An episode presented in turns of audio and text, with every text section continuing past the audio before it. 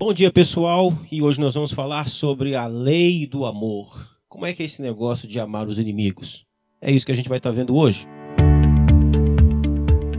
Olá, meu nome é Kennedy Matos e você está no meu podcast. Toda semana uma nova mensagem para você, a exposição e explicação do texto bíblico. O meu objetivo é que as mensagens pregadas na minha igreja alcancem também você que está longe. O desejo do meu coração é que de alguma forma, pela graça de Deus, você seja edificado por essa mensagem e que Deus cumpra o propósito dele na sua vida. Você também pode compartilhar essa mensagem com seus amigos, com seus contatos, nas suas redes sociais. Vamos à mensagem e Deus te abençoe.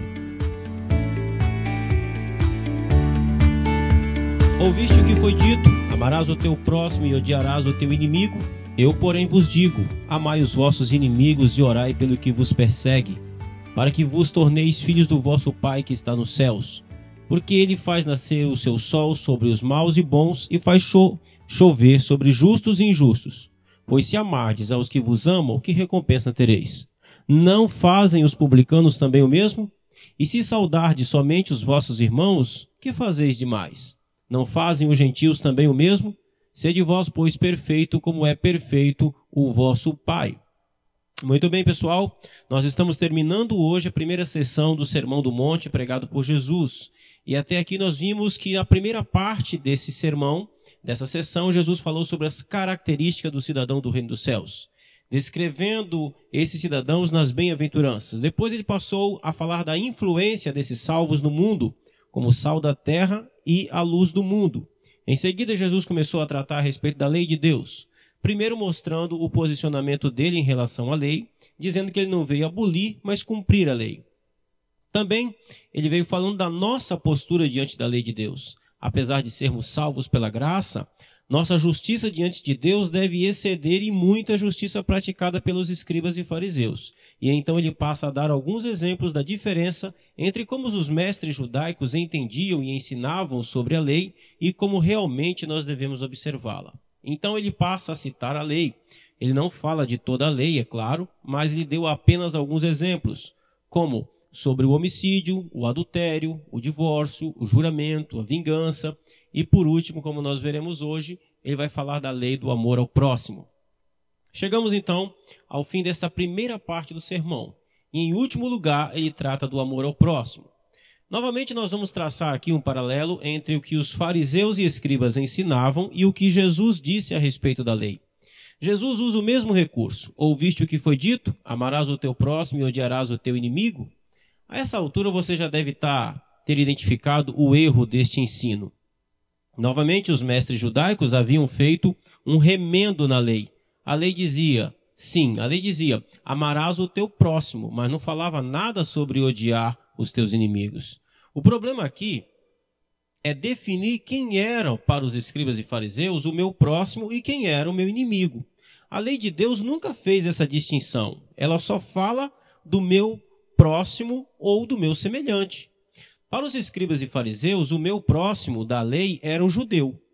E o inimigo era todo aquele que não era judeu, os gentios. Então eles ensinavam que um judeu devia, por lei e obrigação, amar outro judeu. Porém, também deveria, por obrigação e por lei, odiar os que não eram judeus, ou seja, os outros povos, os gentios. Eles se apoiavam em algumas passagens do Antigo Testamento para isso. Por exemplo, quando o povo estava chegando na terra de Canaã, eles receberam uma ordem de Deus para exterminar os cananeus. Ou também os salmos conhecidos como salmos imprecatórios. Esses salmos são conhecidos pelo fato de que neles os salmistas estão constantemente pedindo a Deus para castigar os seus inimigos. Era nesse tipo de texto que os escribas e fariseus se fundamentavam para ensinarem o povo que eles podiam odiar os seus inimigos. Porém, o que eles não entendiam é que a palavra de Deus nunca se contradiz. E o que esses textos relatam não é a legitimidade de odiar alguém, mas o juízo de Deus. Quando o povo de Israel, conduzido por Deus para a terra de Canaã, é, é, a terra de Canaã, Deus estava usando o povo de Israel como instrumento de juízo contra os cananeus. Isso, isso já tinha sido dito por Deus há mais de 400 anos antes deles. Deus havia dito isso a Abraão. Na quarta geração, porém, voltarão para cá, porque na medida da iniquidade, a medida da iniquidade dos amorreus ainda não está cheia. Isso está escrito em Gênesis 15, 16. Ou seja, quando o povo está é, é, entrando em Canaã, Deus está julgando aquelas nações que viviam ali em Canaã por causa dos seus pecados terríveis contra Deus. Mas isso não dava aos israelitas o direito de odiarem quem não fosse israelita. Mas eles entendiam assim. Os salmos imprecatórios, da, é, é, da mesma maneira. O salmista, inspirado pelo Espírito Santo, estão pedindo punição dos inimigos de Deus e não dos seus inimigos pessoais. Eles estão pedindo que Deus faça justiça. E assim como Deus odeia a, a, os pecados deles, o salmista também odeia. O que é bem diferente daquilo que os escribas e fariseus ensinavam. Então aqui estava o problema dos escribas e fariseus. Eles tomavam um princípio judicial e colocava em prática nas suas vidas diárias. Consideravam que isso justificava o ódio que eles tinham pelos inimigos. E também qualquer pessoa que tivesse alguma aversão ou os ofendesse era considerado inimigo e eles odiavam por isso. Mas como nós devemos entender este mandamento de amar o próximo? Já vimos que a definição de próximo ou semelhante para os mestres da lei eram todos os judeus e que ah, os, o próximo eram todos os judeus e que os inimigos eram o resto do mundo. Mas para Jesus, o nosso próximo, são todas as pessoas, independente de raça, credo, pensamento, etc.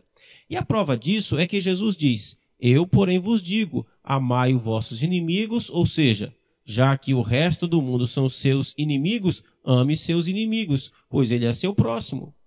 O que aprendemos aqui é que o cidadão do reino não olha mais para o mundo com distinção de classes. Independente de raça, condição social, gênero, idade, etc., todos são vistos é, como semelhantes no sentido de que somos todos pecadores e carentes da graça de Deus. O cidadão do reino é aquele que foi impactado pelo amor regenerador de Jesus, que ele não impõe condições para transmitir esse amor pois o amor de Deus derramado em nossos corações pelo Espírito Santo transborda a todos, nos levando até mesmo a orar pelos que nos perseguem, os entregando na mão de Deus. A lei do amor ao próximo precisa ser também graciosa. O amor ao próximo precisa ser altruísta, ou seja, incondicional. Se dissemos que somos filhos de Deus, devemos amar assim, pois é assim que Deus ama. Quando o sol brilha ou quando cai a chuva, não vem apenas para aqueles que são merecedores, mas cai a todos, trazendo bênção a todos os, os homens, bons ou maus. Aliás, se a chuva ou o sol caísse apenas sobre os merecedores, não cairia sobre ninguém. Não é pelo mérito que alguém recebe chuva, mas por um amor gracioso. Devemos amar o outro não pelo fato de se tal pessoa merece nosso amor ou não, mas devemos amar por aquilo que somos é, e aquilo que nós somos feitos, cidadãos do reino de Deus. O amor ao próximo também deve seguir o caminho do desinteresse. No verso 46, Jesus diz: Porque se amardes os que vos amam, que recompensa tendes? Nosso amor precisa ir além dos nossos círculos fechados. Amar quem nos ama é importante, pois o amor precisa ser correspondido. Porém, ele precisa ir além. Precisamos tomar cuidado para que o nosso amor não, para o nosso amor não virar apenas um interesse por aquilo que o outro pode nos dar. Os publicanos faziam exatamente isso. Amavam e se importavam apenas por aquelas pessoas da qual eles percebiam que poderiam receber alguma coisa em troca. É gente que só se envolve com você por causa daquilo que você pode oferecer a ela. Nosso amor pelo próximo precisa ser desinteresseiro. Em último lugar, precisamos entender que existe uma diferença entre amor ao próximo e gostar de alguém. O verso 47 diz: E se saudardes somente os vossos irmãos, que fazeis demais? Não fazem os gentios assim também? Jesus não nos deu uma ordem para que nós tenhamos empatia pelos nossos semelhantes. Ele não disse nada de goste do seu próximo, mas deu uma ordem de amar o próximo. Por que, que isso é importante? Pelo fato de que, enquanto estamos nesse mundo, sempre haverá problemas entre nós. Às vezes, por causa de opiniões, dificuldades e problemas, não conseguimos andar junto na vida, e isso nos causa desgosto, mas não pode causar ódio ou falta de amor. Um exemplo disso é a discussão feia que houve entre Paulo e Barnabé por causa de Marcos. Em Atos 15, 39, diz que houve tal desavença entre eles que tiveram que se separar. Então Barnabé levou consigo a Marcos e foram para, para Chipre. E Paulo levou consigo a Silas e foram para a Síria e Cilícia. Todavia, isso não queria dizer que Paulo e Barnabé não se amavam mais como irmãos em Cristo. A prova está em 2 Timóteo 4,11, que Paulo, nos seus últimos dias, manda Timóteo trazer o próprio Marcos até ele, pois era para ele, para Paulo, muito útil. Ou seja, Marcos, que havia sido o motivo da briga entre Paulo e Barnabé, agora era útil para Paulo. Prova de que havia existido a reconciliação e que não havia nenhum tipo de ódio ou falta de amor entre Paulo e Barnabé. Portanto, a ordem de Jesus é clara: ame e não apenas goste. Ame e não apenas trate com cordialidade. Isso os gentios fazem. Eles saúdam uns aos outros. E isso não é amor, é apenas educação. Precisamos ir além da cordialidade e além da boa educação. Precisamos amar o próximo. Pessoal, o seu próximo são todos os homens. Todos estamos colocados no mesmo grupo de pecadores carentes do amor de Deus.